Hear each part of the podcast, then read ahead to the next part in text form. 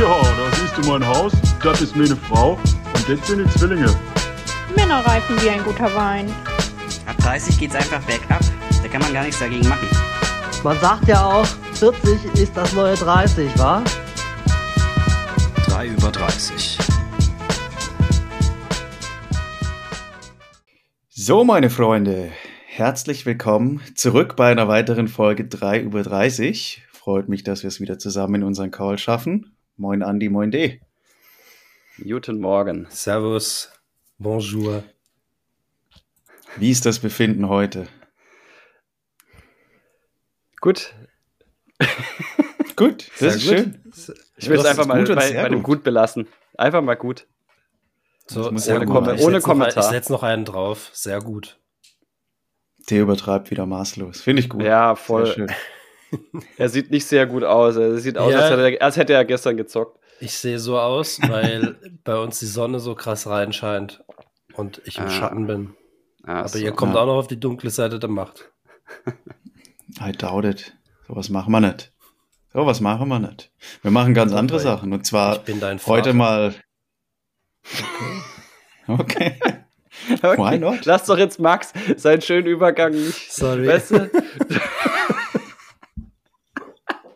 Max setzt gerade an und du, ich bin dein Vater.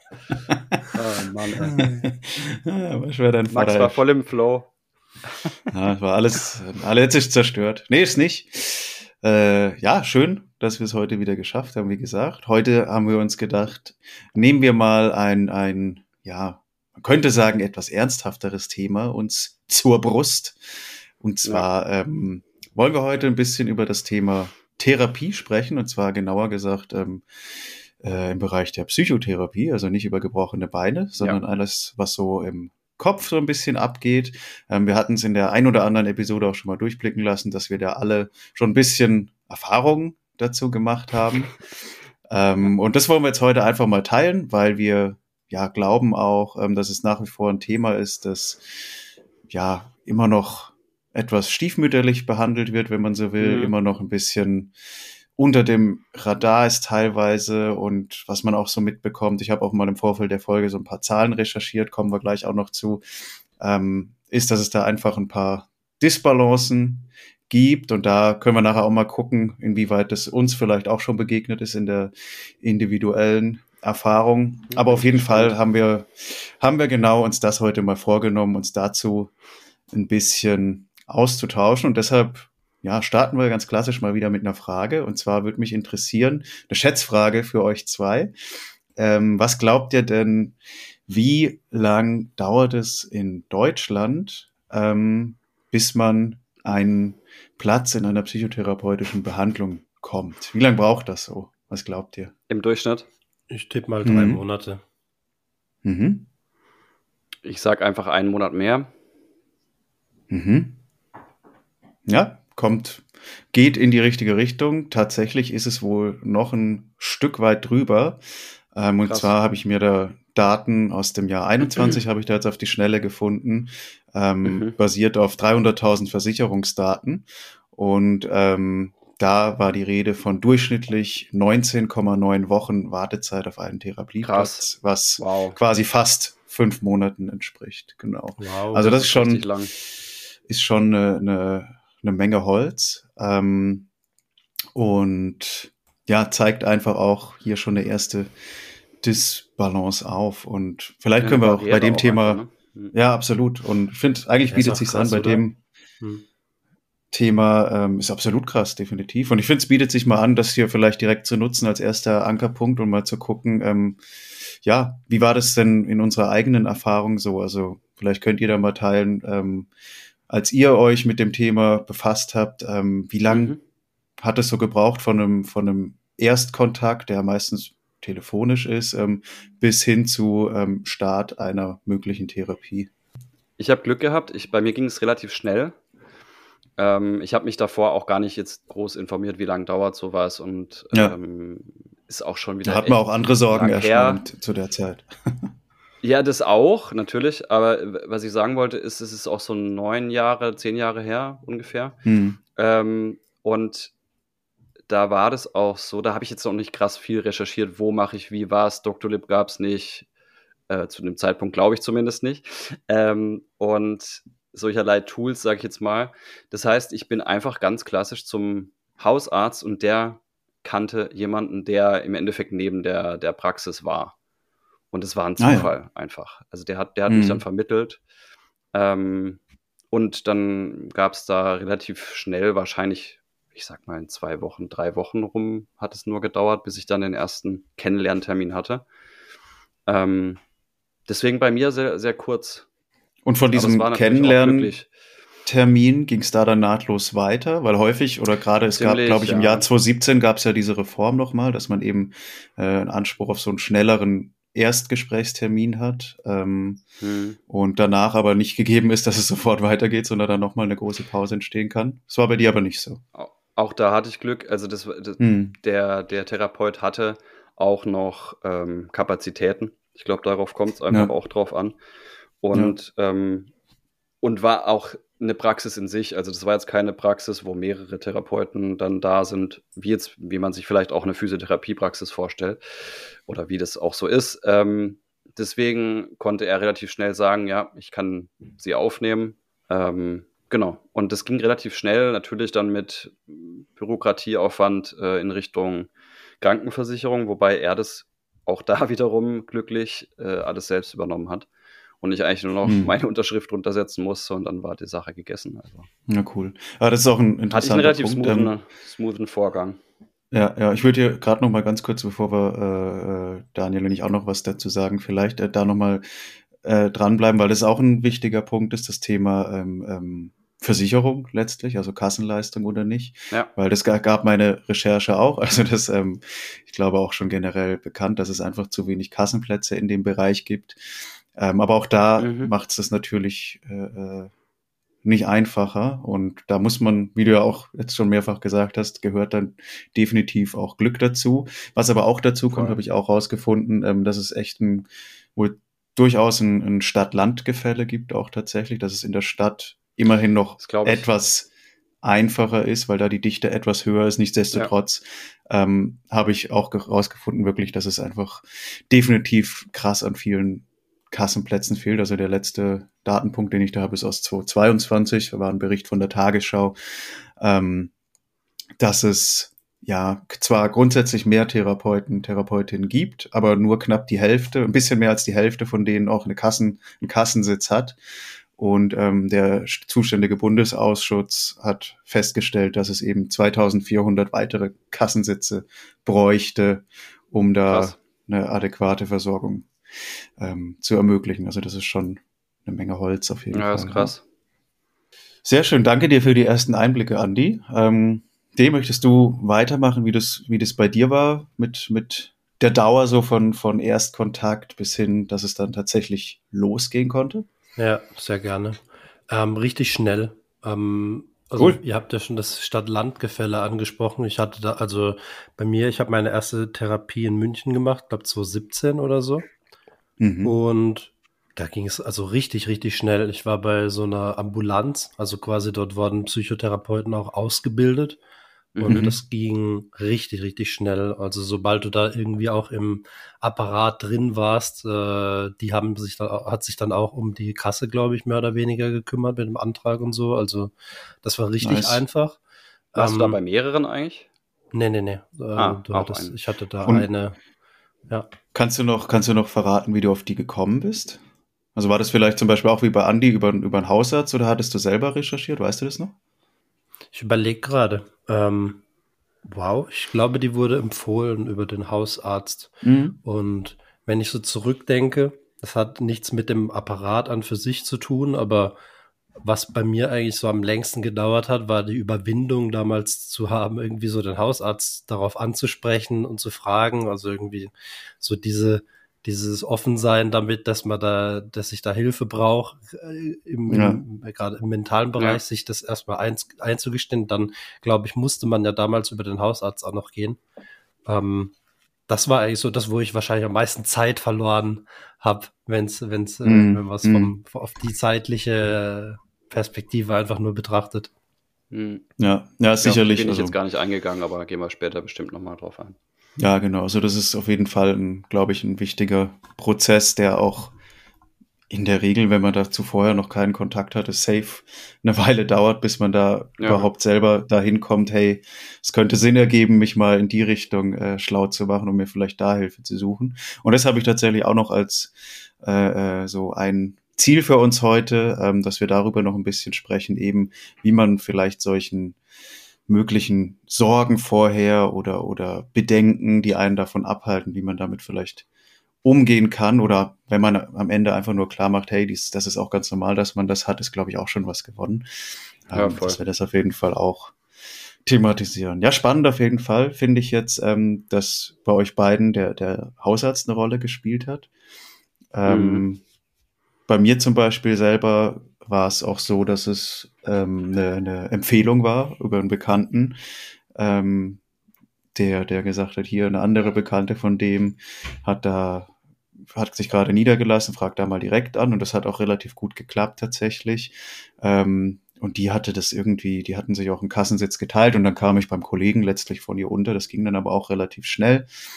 Ähm, und ja, ich weiß jetzt gar nicht mehr, wie, wie lange das genau gedauert hat, aber das waren auch vielleicht ein, ein Monat oder so. Und das war eben auch im, im städtischen definitiv. Also da ging das auch ganz gut. Und ich hatte vorher aber auch mit dem Hausarzt Kontakt, weil ich mir irgendwie wollte ich eine Überweisung haben, glaube ich. Und mhm. der meinte, grundsätzlich äh, äh, sollte ich mich auf lange Wartezeiten einstellen.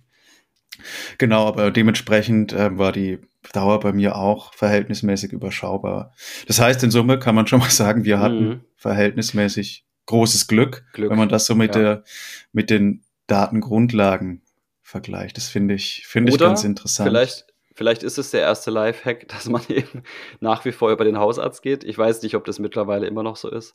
Oder zumindest über eine Vermittlung geht. Ist ja. vielleicht auf jeden Fall schon mal gar nicht so schlecht. Ich glaube, mittlerweile gibt es da auch, auch, auch zentrale Anlaufstellen, meine ich, ähm, mhm.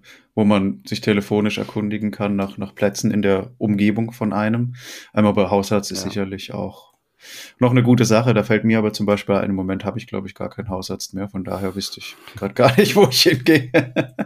Ich nenne meinen auch, glaube ich, nur Hausarzt, weil ich da auch schon ein paar Jahre nicht mehr war. Also das ist auch lächerlich. Der hat einfach meine Daten. Das ist, glaube ich, so der. Mm, mm. Ist es nicht die Bezeichnung von einem Hausarzt, dass der halt alles so sammelt und bei dem alles hingeschickt wird, irgendwie so gefühlt? Ich glaube, das war die, die ursprüngliche Idee des Hausarztes. Ja. War das, glaube ich, ja, ja. Aber lustig, ja. wir waren also alle im städtischen Bereich und mhm. alle. Ja. Oder war es bei dir dörflich, Dale? Habe ich jetzt Nee, nee, nee. Nee, es war, auch städtisch, ne? Ja.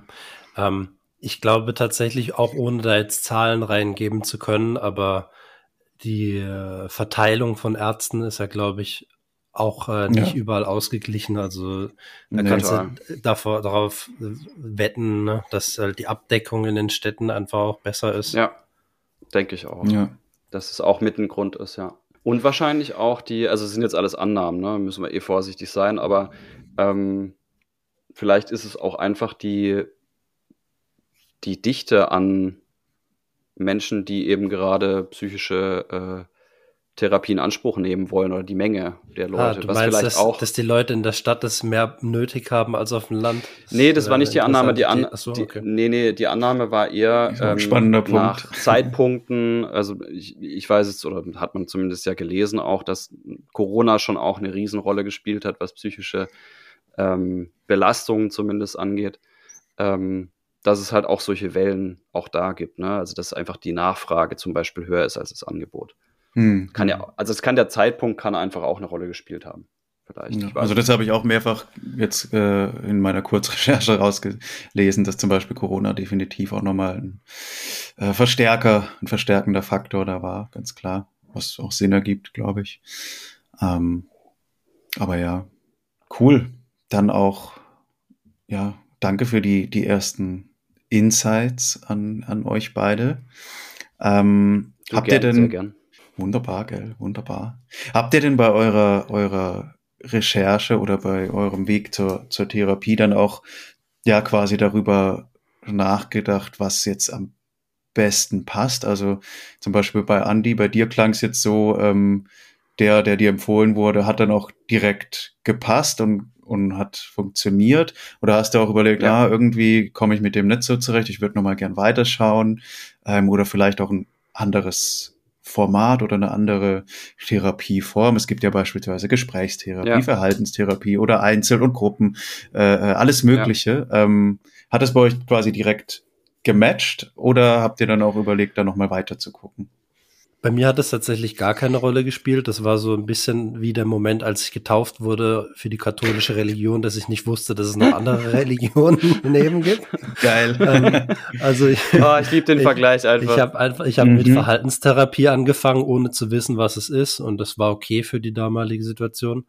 Ähm, Same. Ich, ich hatte ja. dann während Corona tatsächlich, das war bei mir auch so ein Trigger, weil ich da dann in Frankreich war, in so einer äh, in so einer temporären Wohnung während der ersten, während des ersten Lockdowns. Da habe ich dann auch ein bisschen ja, Hilfe gebraucht. Da hatte ich dann mal einen anderen Ansatz, auch auf die Entfernung mit einer spanischen Therapeutin. Das hat, glaube ich, gar nicht funktioniert. Also das wäre hm. auch so mein Takeaway, ähm, dass es definitiv auch mit der Person dann irgendwie hm. harmonieren muss, Absolut. passen muss. Super wichtig. Was war das für eine Form? Ich habe keine Ahnung, das war ja der Punkt. So, also ich habe keine Ahnung, was das war. Hat daran schon gescheitert, das klar zu machen. Eine ja, spanische eben. Therapie halt einfach. Ja, also irgendwie, die hat da, ja, was mir damals nicht gepasst hat, war halt genau das, mir da dieser Ansatz, so diese Struktur gefehlt hat. Also ich habe eigentlich nicht verstanden, was die mit mir macht. Hatte die eine Lizenz, oder? Ich hoffe es, keine Ahnung.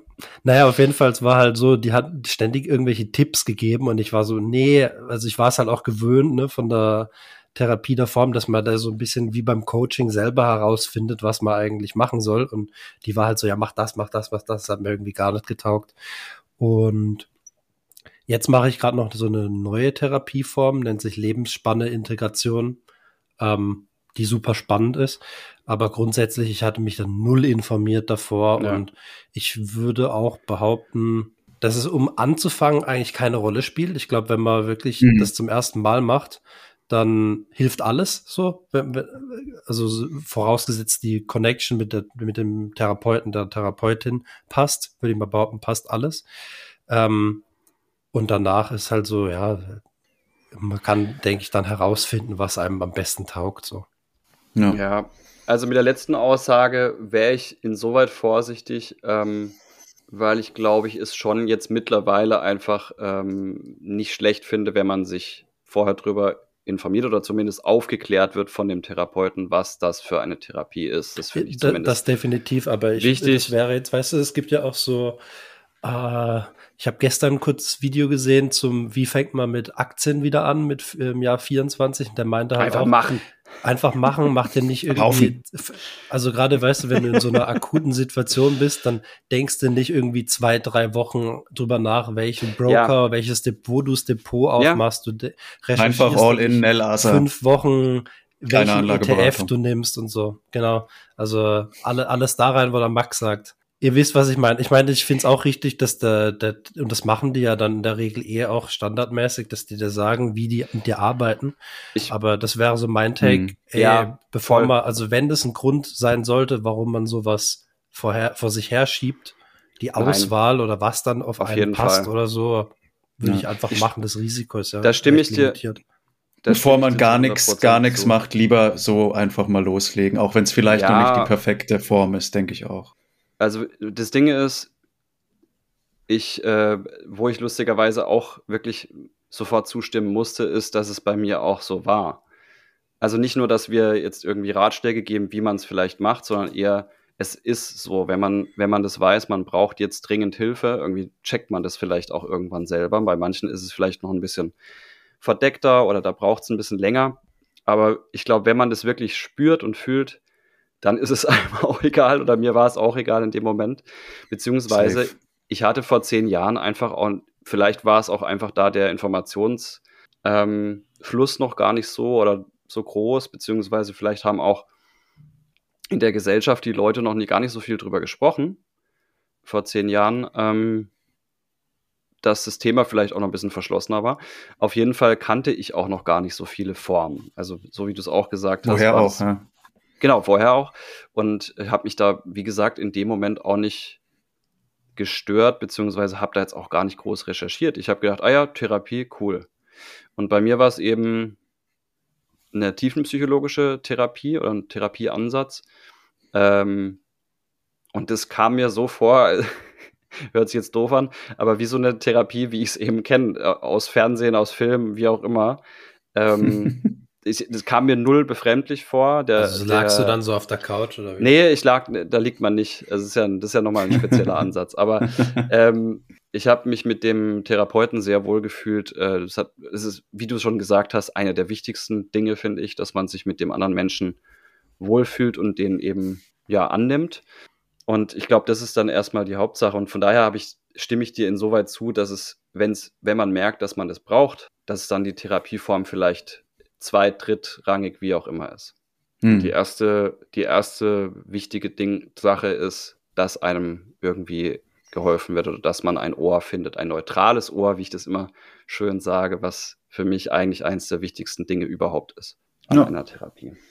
Das stimmt, das stimmt.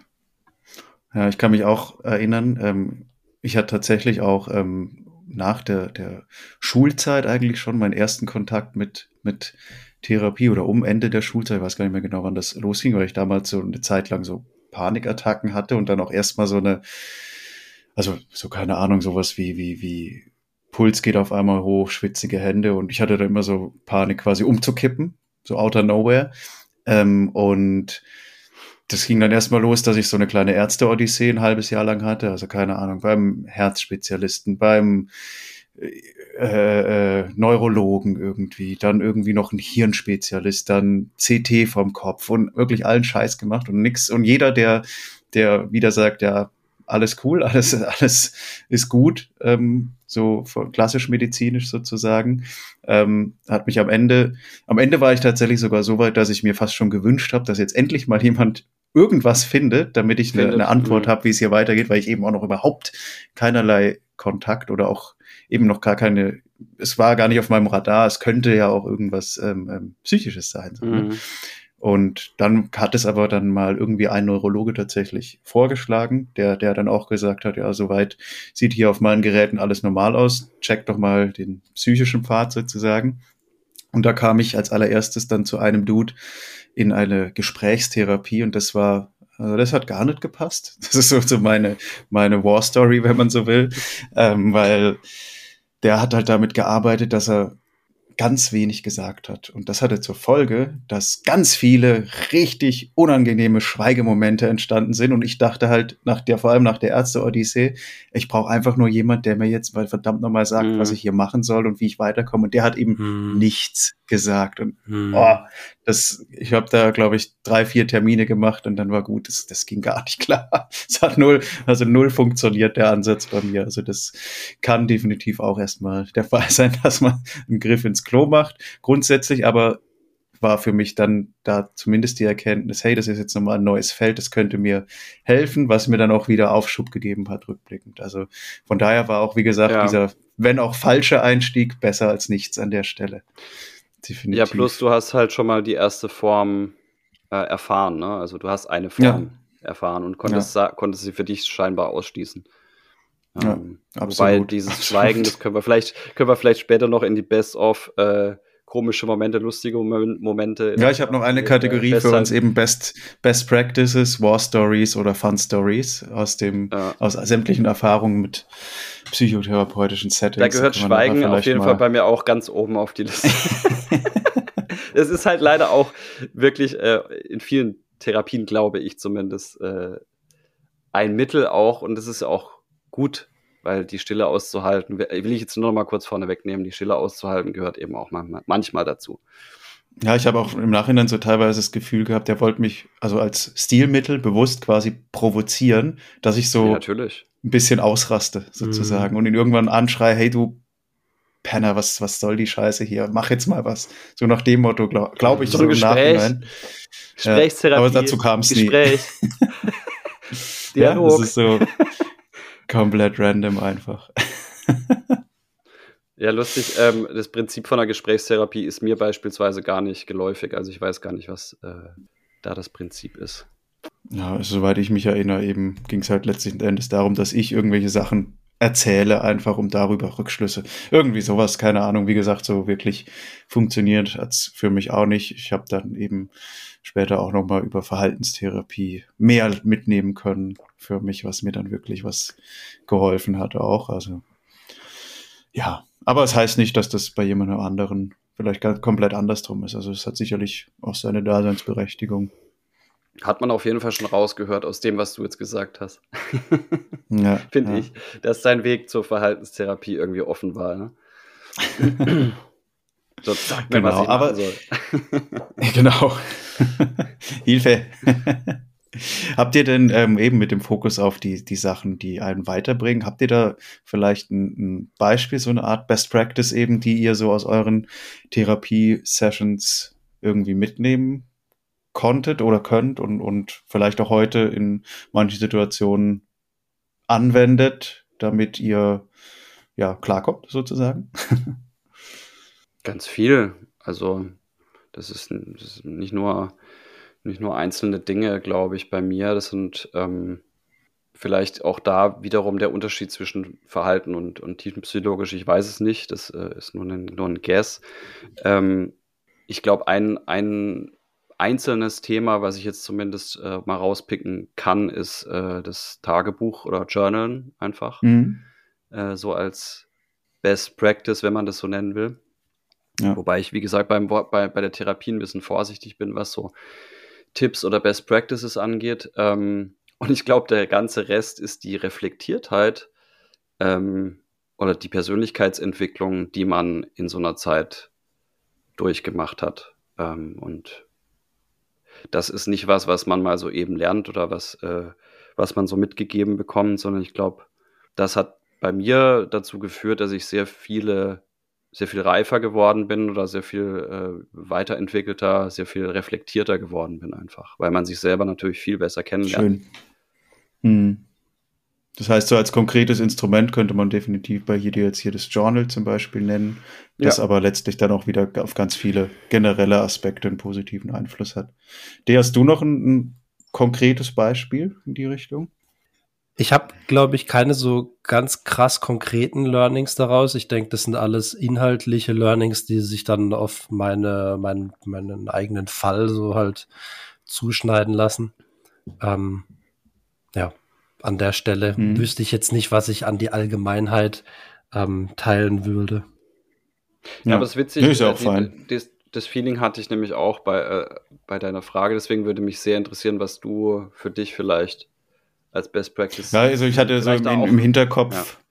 Genau, im Hinterkopf bei der Frage halt war so der Gedanke, so irgendwie vielleicht schon ein konkretes Instrument oder so mitgeben, aber es ist natürlich, wie er sagt, immer sehr individuell auch und letztlich führen ganz viele einzelne Faktoren dann am Ende zu einem Gesamtergebnis. Aber was mir so bei mir so hängen geblieben ist, was bei mir immer auch ein Thema war, ist so Anspruchs- und Wirklichkeitsdenken. Also ich hatte irgendwann dann auch mal das Thema, ähm, dass ich mal Mhm. Äh, so eine Art Priorisierung machen sollte, was mir alles wichtig ist. Und dann kam halt am Ende irgendwie raus, so im Bereich Sport, Wichtigkeit 10 von 10 im Bereich Weiterbildung, ja, ist mir auch super wichtig, 10 von 10, Beruf will ich weiterkommen, Wichtigkeit 10 von 10, Privatleben, Wichtigkeit 10 von 10, Finanzielles möchte ich auch weiter, 10 von 10, da möchte ich noch das machen, gebe ich auch 10 von 10 und am Ende stand ich da und habe gemerkt, äh, das ist äh, ein bisschen schwierig, also so, wenn ich da drauf gucke jetzt und überall 10 von 10, äh, der Tag hat 24 mhm. Stunden, ich ein beschränktes Energieniveau, das hier sowieso schon am Unterkante äh, äh, überlappen ist. Und das war dann irgendwie, hat mir dann so vor Augen gehalten, okay, ich sollte vielleicht nochmal an meiner Priorisierung arbeiten und nicht versuchen, auf fünf Hochzeiten gleichzeitig zu tanzen. Und dann musste ich mich wirklich aktiv dazu bringen, in Einzelfällen mich mit niedrigeren Stufen zufrieden zu geben, was für mich mhm. echt ein, ein Struggle war, weil mich das immer getriggert hat, irgendwie, wenn ich irgendwo nicht sofort weiterkam und nicht so dahin, wo ich es in meinem Kopf schon mir ausgemalt hatte, dass das quasi so nahezu perfekt ist, da hinkommen. Das war für mich so ein richtiger, war anstrengend und ist es heute hier und da immer noch, aber eben das mal gemacht zu haben, hilft mir heute nach wie vor, dass ich relativ schnell merke, im Moment mal, du fängst gerade wieder an, hier zu versuchen, auf, auf fünf Hochzeiten gleichzeitig zu tanzen, das funktioniert nicht. Nochmal durchatmen, einen Schritt zurück, nochmal von oben drauf gucken, was hat jetzt wirklich Prio, da den Hauptteil der Energie, die anderen entsprechend ein bisschen abgestuft. Und das ist noch nicht perfekt, aber ein gut funktionierendes äh, äh Verfahren, wo man sich zumindest der Sache annähert. Also das ja. hilft mir sehr gut. Äh, bei mir war so eine Erkenntnis damals, äh, als ich damit angefangen hatte, hatte ich ganz oft so, habe ich viel prokrastiniert. Und dann dachte ich immer, das wäre so ein Problem von meinem Charakter oder von mir selber. Mhm. Und eine der ersten Erkenntnisse war dann halt so, dass das eigentlich nur ein Symptom ist und das dann auch so zu mhm. verstehen, als das ist jetzt keine Charaktereigenschaft von mir, sondern das ist ein Symptom äh, dessen, dass ich gestresst bin. Das hat damals zumindest, und das war wirklich, das ist schon Jahre her, aber das hat damals halt einfach auch so einen Klick dann schon gemacht, mhm. dass ich dann so das Verhalten oder das, das schlimme Empfinden so ein bisschen von mir auch lösen konnte, weil es dann halt anders andere Worte ja. irgendwie dafür gefunden hatte, das anders einordnen zu können. Ähm, ich glaube, das, das würde ich, das fühle ich jetzt auch eher so als Best Practice, ne? also eher so positive Entnahmen vielleicht aus, aus so einer Therapie. Ähm, weil ich glaube, bei mir, also um daran anzuknüpfen, bei Daniel gerade, war das sowas wie, es ist völlig normal, dass diese Gefühle oder diese Gedanken da sind. Das war für mich so ein Satz, der hat mir immer sehr viel ähm, gegeben oder sehr viel äh, ja, Ruhe gegeben, beziehungsweise einfach Verständnis. Und mhm. ähm, das war sau wichtig für mich. Egal in welchem Case das jetzt war, egal welche Gedanken, egal welche Ängste, welche äh, Verhalten äh, man sich da irgendwie ausgemacht hat. Es ist normal und es gehört zum Leben, zum Menschen, wie auch immer dazu. Ja. Ähm, schön, schön zusammengefasst ist auch nochmal und, und eben absolut wichtiger Punkt von, von D, ähm, den ich so auch nur, nur unterstreichen kann. Man hat irgendwie immer so die, die, die Sorge, dass es so, ich bin schuld und nur ich hab, hab das so diese Eigenschaft. Ich habe die Probleme. Ja. Genau, genau. Und, und damit einhergehen, vielleicht ist es auch gerade ein ganz guter Übergang zur letzten Kategorie. Letztlich so diese, diese Sorgen und Gedanken, die vielleicht einem auch davon abhalten, sich, sich Unterstützung zu suchen. Ähm, dass man zum Beispiel eben damit einhergehend auch denkt, hey, nur ich habe diese besonderen Probleme und mich versteht ja sowieso keiner. Ähm, wie, wie soll man mir dann überhaupt helfen letztlich so, ne? Und habt ihr da vielleicht damit angefangen, hattet ihr da selber auch vorher so, so Sorgen, Bedenken in die Richtung, bevor ihr dann quasi den Schritt gemacht habt, äh, euch Unterstützung zu suchen? Wie war das? Bei mir war es äh, definitiv falscher Stolz. Also ich war einfach zu, mhm. ich war jahrelang eigentlich ja. zu stolz, um, um, um zur Therapie zu gehen, weil ich war auch übrigens jahrelang zu stolz, um in die Nachhilfe zu gehen in der Schule. also da ist definitiv eine Kontinuitätslinie da. Ähm, und so ähnlich ja, war es dann ja. tatsächlich auch mit der, mit der Therapie, dass ich da irgendwie jahrelang dachte, ey, ich brauche gar keine Hilfe. Oder anders gesagt, ich, ich wollte mir das nicht selber eingestehen, dass ich da Hilfe brauche und das dann, ja. mich dann irgendwie so, ja, verletzlich zu machen, um mir das und das vor einem anderen, von einer anderen Person dann einzugestehen, hey, ich, ich brauche da Hilfe. Ähm, das hat echt lange gedauert. So im Nachhinein äh, denkt man sich dann, warum eigentlich? Weil mhm. es ist ja wirklich ein, relativ einfach, wenn man, wenn man mal begonnen hat, finde ich.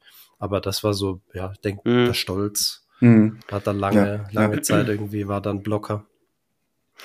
Ja. Bei mir war es eher, war es eher der, die äußeren Faktoren, beziehungsweise das Innerliche war für mich klar. Also wie, ich hatte es ja vorher schon mal so beschrieben, in dem Moment, wo mir das in Sinn kam, war das für mich klar und ich habe es sofort durchgezogen. Es war kein, ich habe quasi keine Verzögerungszeit oder so gehabt. Also ein paar Wochen wahrscheinlich schon, äh, bis man sich da so ein bisschen mal damit eingefunden hat. Aber sonst ging das sehr schnell bei mir weil ich wusste, ich brauche das jetzt und es hilft mir wahrscheinlich so. Das war der Gedanke. Ähm, das heißt, ich habe da wirklich keine Zeit verschwendet. Trotzdem war es beim Anfang oder am Anfang natürlich eine große Überwindung, was denken andere darüber, ne? Was denkt die Gesellschaft, was denkt mein mhm. freundlich, äh, freundliches, mein freundliches Umfeld, mein, mein Freundschaftsumfeld, meine Familie, was denken sie auf was denkt jemand auf der Arbeit, wenn es jemand denn rausfinden würde oder wie auch immer. Das hat man vielleicht auch zu dem Zeitpunkt einfach noch gar nicht offen kommuniziert. Macht man, kann man ja auch heute noch machen, ist ja kein Thema.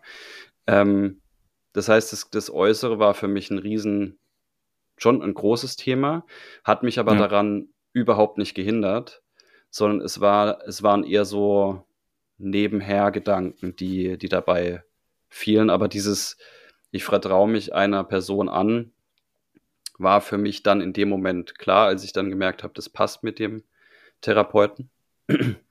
ähm, aber auch das hat eine Weile gedauert, bis man sich geöffnet hat, bis man der Person wirklich vertraut hat, bis man natürlich an seine heikleren Themen ran, sich rantraut auch. Das ist ja dann auch nochmal ein ganz anderes, ein ganz anderes Thema, ähm, verschiedene ja. Büchsen aufzumachen, die man weiß, dass sie da sind, aber sich einfach daran nicht traut. Und ich glaube, das ist ein großer Faktor, warum es viele nicht übers Herz bekommen, ist das falsche Wort, aber nicht machen oder sich nicht trauen, eine Therapie zu machen, dass man sich nicht traut, bestimmte Themen anzuschauen. Und das verstehe ich auch in, bei vielen, weil Absolut. es ist eine harte, es, ist, es erfordert sehr viel Mut einfach und ähm, es ist nicht einfach. Das schon mal vorneweg.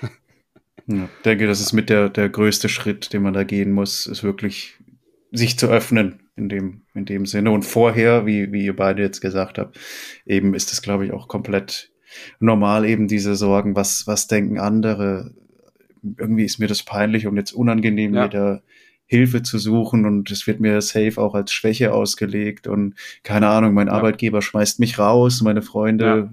hängen nicht mehr mit mir ab, Freundin verlässt mich auch noch und ich bin, genau. ja, genau. Ich bin, ich bin doch eigentlich gar nicht verrückt, so, ne? Oder mhm. bin ich wirklich verrückt? Solche Gedanken hat man da dann ja irgendwie. Das und, stimmt, hundertprozentig. Das ist halt, finde ich, also wenn wir, wenn wir eins mit der Folge vielleicht erreichen heute, ist auch hier zu sagen, hey, genau diese Gedanken hatten wir alle drei. Das, das ist mhm. absolut normal. Das haben safe ganz, ganz viele anderen auch, die sich schon Hilfe gesucht haben oder vielleicht auch noch nicht wissen, dass sie diesen Schritt machen sollten, eventuell. Vielleicht ist das schon mal eine erste, erste Hilfe zu sagen, hey, die Gedanken sind normal und nicht schlimm und absolut nachvollziehbar. Ja, definitiv. Ja. Ich finde es tatsächlich auch, bei mir kam das auch erst im Umgang mit anderen Leuten dann, also, dass sich das so, ich glaube, das hat sich, allgemein hat sich das Thema Therapie und mentale Gesundheit, glaube ich, sehr stark normalisiert, wenn man es so sagen kann. Oder Gesellschaft ist ja. stärker in der Mitte von der Gesellschaft in den letzten zehn ja. Jahren, würde ich mal sagen. Aber ja. ich, was ich immer ganz nett fand, war mit Leuten so aus dem spanischsprachigen Sprachraum zu reden. Mhm. Spanischsprachiger Sprachraum. Also ja, Lateinamerika oder halt Spanien. Auch wenn ich selber mit meiner eigenen Therapieerfahrung da nicht so zufrieden war, ähm, war das doch normal, weil dort, dort reden die Leute halt ganz normal drüber. Also mein, ja, ne? Witzig. Also ich habe da, keine Ahnung, Kollegen und Kolleginnen gehabt, die haben gesagt, ja, ja, letzte Woche habe ich mit meiner Therapeutin gesprochen und war super und so. Und die haben das bei mir dann auch so reingebracht, dass halt, dass ich irgendwie persönlich das dann auch mittlerweile viel stärker als cool. normal empfinde und dann mich auch drüber unterhalten kann, sozusagen, ohne dass ich jedes Mal denke, oh, was könnte jetzt, was könnten jetzt die Leute denken oder Finde so. Finde ich mega spannend, weil Genau, das ist ja auch jetzt ein bisschen auch der Grund, warum wir ja auch die Folge aufnehmen wollen, ne? weil wir einfach das mit normalisieren, mit der Gesellschaft, mit vielen Prominenten, die das gerade einfach machen. Das finde ich einfach sowieso grandios, wenn man so bekannt ist und das sich dann traut, ist ja nochmal eine ganz andere Nummer. Hm. Ähm, und es ist aber so wichtig und äh, woran ich gerade denken musste, ist vor allem USA auch irgendwie und die ganzen Hollywood-Filme. Ich weiß nicht, ob euch das so ein bisschen in Erinnerung ist, aber da war Therapie völligst normal. Also das, die hatten alle früher irgendwie in diesen früheren Hollywood-Filmen ihren eigenen Therapeuten. So, das war mhm. völlig, äh, klar, haben die den irgendwie privat bezahlt ja. und so weiter, aber das, das war ja schon fast in, in Anführungszeichen. Ne? Das war so eine, fast schon so ein Accessoire, wenn man so will. Ja. und da frage ich mich so, warum ist das denn nicht übergeschwappt, aber der Rest schon? ja. Das ist echt interessant. Ja, auf jeden Fall, ähm, denke ich, ja, sollte man ganz klar daran arbeiten, das weiter zu normalisieren. Und ähm, ich finde es mega spannend, wie das zum Beispiel in Spanien oder im spanischsprachigen ja. Umfeld, wie du es gerade beschrieben hast, Sprachraum schon der Fall ist. finde ich sehr, sehr, sehr schön zu hören, weil das hat ja dann sozusagen noch fast so eine Art gruppentherapeutisches Element in sich, wenn man darüber in verschiedenen Gruppen Voll. ganz normal sprechen kann. Mega cool. Ähm, und vielleicht ja, können wir einen kleinen Beitrag hiermit leisten, dass es hier auch in die Richtung geht. Ähm, ja. Zum Abschluss ähm, würde ich ganz gerne nochmal die Frage stellen. Und zwar hatten wir jetzt schon ein bisschen so über Dinge, die euch besonders positiv oder auch schlecht in Erinnerung geblieben sind. Gab es für euch vielleicht auch irgendwie einen, einen besonders lustigen Moment, der euch noch in, in Erinnerung ist aus dem therapeutischen Kontext, um zu zeigen, dass Therapie auch was Witziges sein kann und Spaß machen kann und man sich eben überhaupt nicht davor scheuen müsste. Ähm, ich hatte zum Beispiel, was mir dazu einfällt, äh, mit einem Therapeut auch eben ein gutes Verhältnis und der war, der hat sich dadurch ausgezeichnet, dass er sehr eloquent war und das habe ich ziemlich gefeiert und es hat sich dann dahin geäußert, dass wir manchmal in der Stunde beide irgendwie bewusst mit ganz komischen Begriffen gearbeitet haben und, und so hochgestochen geredet haben und das war irgendwie super witzig. Und das ist mir so positiv noch in Erinnerung geblieben, weil das hätte ich zum Beispiel auf der Arbeit nie gemacht oder in so einem mhm. anderen Kontext, aber mit dem konnte ich mich da manchmal so unterhalten, das hat mir super viel Spaß gemacht auch und das, ja, da habe ich so noch so eine positive Erinnerung einfach an die, an die Gespräche mit dem, das war cool. also mir fällt, äh, mir fällt vor allem, ich glaube, das hatte ich euch auch mal erzählt, äh, zwei Sachen fallen mir ein. Ähm, und eine Sache ist einfach, dass er mal, dass er immer mal wieder gegähnt hat auch. das fand ich, fand ich sehr lustig. Da habe ich dann immer nur, es war meistens abends und da habe ich so gedacht, ja, Digga, ich verstehe dich. Ich laber dich hier gerade voll und das ist einfach nur langweilig. Hat mich aber, also ist natürlich irgendwo auch bisschen doof, ne, wenn man gerade so sein Leid erzählt und dann gähnt der, der, der Kollege. Aber andererseits ist es ja auch klar, ich meine, wenn man sich überlegt, wie viel Text er sich am Tag anhört und äh, dabei entspannt bleibt und dir trotzdem zuhört dabei, mhm. ähm, ist es eine interessante Reaktion. Aber es ja, hat dem nicht abgebrochen, dass ich ihm nach wie vor vertraut habe und äh, wir ein das eine tolle Therapie war. Aber das zweite war auf jeden Fall so ein typischer Satz oder solche typischen Reaktionen, die ich zum Schluss echt gefeiert habe oder wo ich so gedacht habe, oh, das ist echt lustig auch. Weil ich weiß nicht, ob ihr das bei euch kennt, wir haben ja verschiedene Formen gemacht. Aber diese Reaktionen von Therapeuten, wenn sie dann, also wenn man was erzählt und dann sagt der Therapeut, ach, ach, guck mal an. Oder ach, ach ja, also so diese, diese Kommentare, wo man dann genau ja, ich weiß, worauf du hinaus willst in deinem Kopf. Ich verstehe mhm. es. Also wenn man, das ist meistens schon so ein bisschen im weiteren Verlauf, wenn man schon so ein paar Sachen aufgedeckt hat, äh, Glaubenssätze, Verhaltensweisen, wie auch immer, Ängste, und man sich dann auch auf der persönlichen Ebene einfach schon kennt, oder zumindest er dich oder sie dich, ähm, und dann sind solche Reaktionen, finde ich, oder waren für mich halt so typische tiefenpsychologische äh, Verhaltensreaktionen dann von dem Therapeuten. Wenn, wenn sie, wenn sie irgendeinen, irgendeinen Punkt in deinem Erzählstrang gefunden haben, oh, da muss ich jetzt, da muss ich jetzt mal kurz äh, drauf eingehen, so wie Lanz das auch immer macht. Das, äh, das fand ich ganz lustig. Nice. Bei mir, ich weiß gar nicht, ich, also mir kommen spontan keine so krassen, witzigen Erlebnisse während den Sessions in den Sinn. Ähm, tatsächlich, aber was ich ganz lustig finde, ist in der Therapieform, wo ich mache, da geht man in so in seinen Lebenslauf rein und schaut quasi alle, Ergeb äh, alle, also alle Ereignisse an. Ähm, hm. Und man wird dann dazu auch ermutigt quasi, also du gehst halt durch alle Situationen durch, kann was ganz Tolles sein, äh, Abschluss äh, des Studiums zum Beispiel richtig krasse Erfolgserlebnisse, aber auch irgendwie traumatische, einschneidende Erlebnisse. Und du wirst halt in der Therapieform dann, wenn du da durchgehst, darauf äh, dazu aufgerufen, quasi dich in den Situationen ähm, zu wehren. Also gerade die Sachen, wenn dir mal was Schlimmes erfahr, äh, erfahren ist zum Beispiel, dass dich da drin wehrst. Und äh, das ist halt lust, tatsächlich lustig, weil du, mhm. weil ich dann teilweise schon so im Geiste Schellen an irgendwelche Leute, die da in diesen, in diesen Situationen drin waren, verteilt habe. Und ja, Geil. sich da halt so ja, in, in der, in den Gedanken quasi ähm, sich widersetzt. Äh, sich ich finde deine Form eben, deine Form eh mega spannend. Und das, klingt ja, echt nach einem coolen Ansatz, so, ja. Ansonsten hatte ich gestern so einen Moment, der war einfach nur weird, was ich aber auch tatsächlich immer wieder so lustig finde, weil da musste ich so einem Stift folgen. Sie hat den Stift von links nach rechts bewegt und ich musste dem folgen und ich habe es halt gar nicht gecheckt, was überhaupt Sache ist.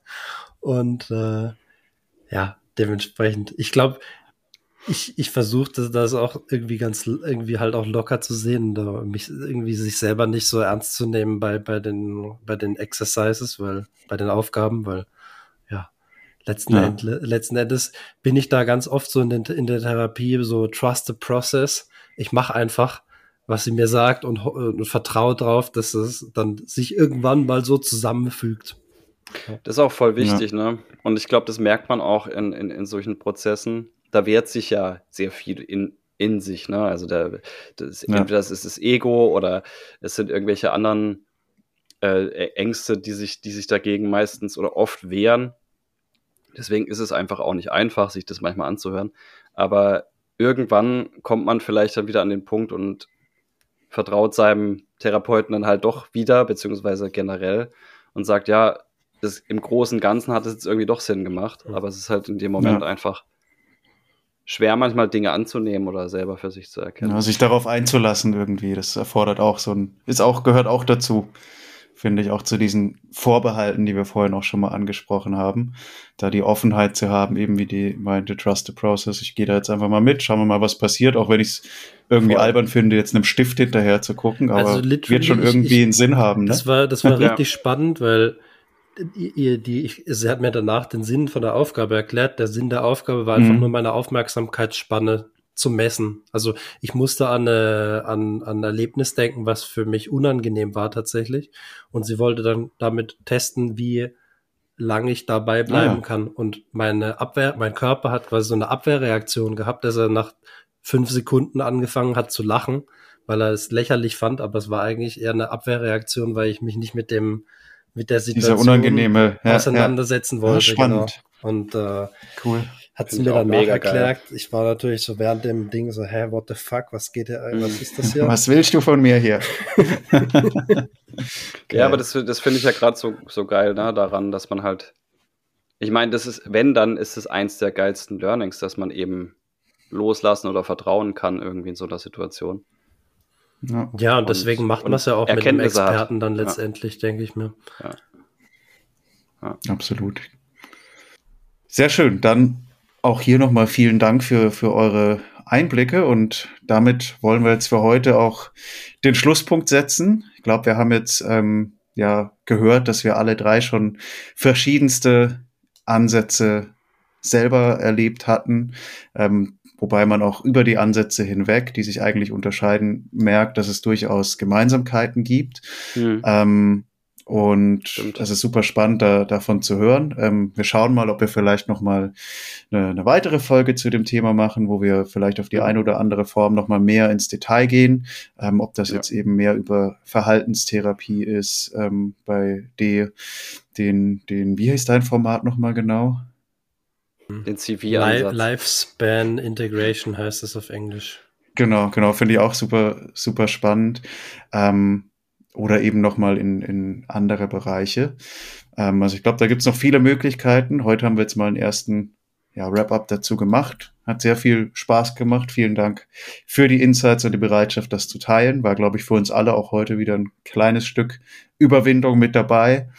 Ähm, aber ja, definitiv. Ja, glaube, glaube, es tut auch so ganz gut und man ist selber wieder einen Schritt weiter, indem man das jetzt hier so teilt. Und in dem Sinne großes Danke an euch. Ich hoffe, mhm. äh, äh, den Zuhörenden hilft vielleicht auch ein bisschen weiter.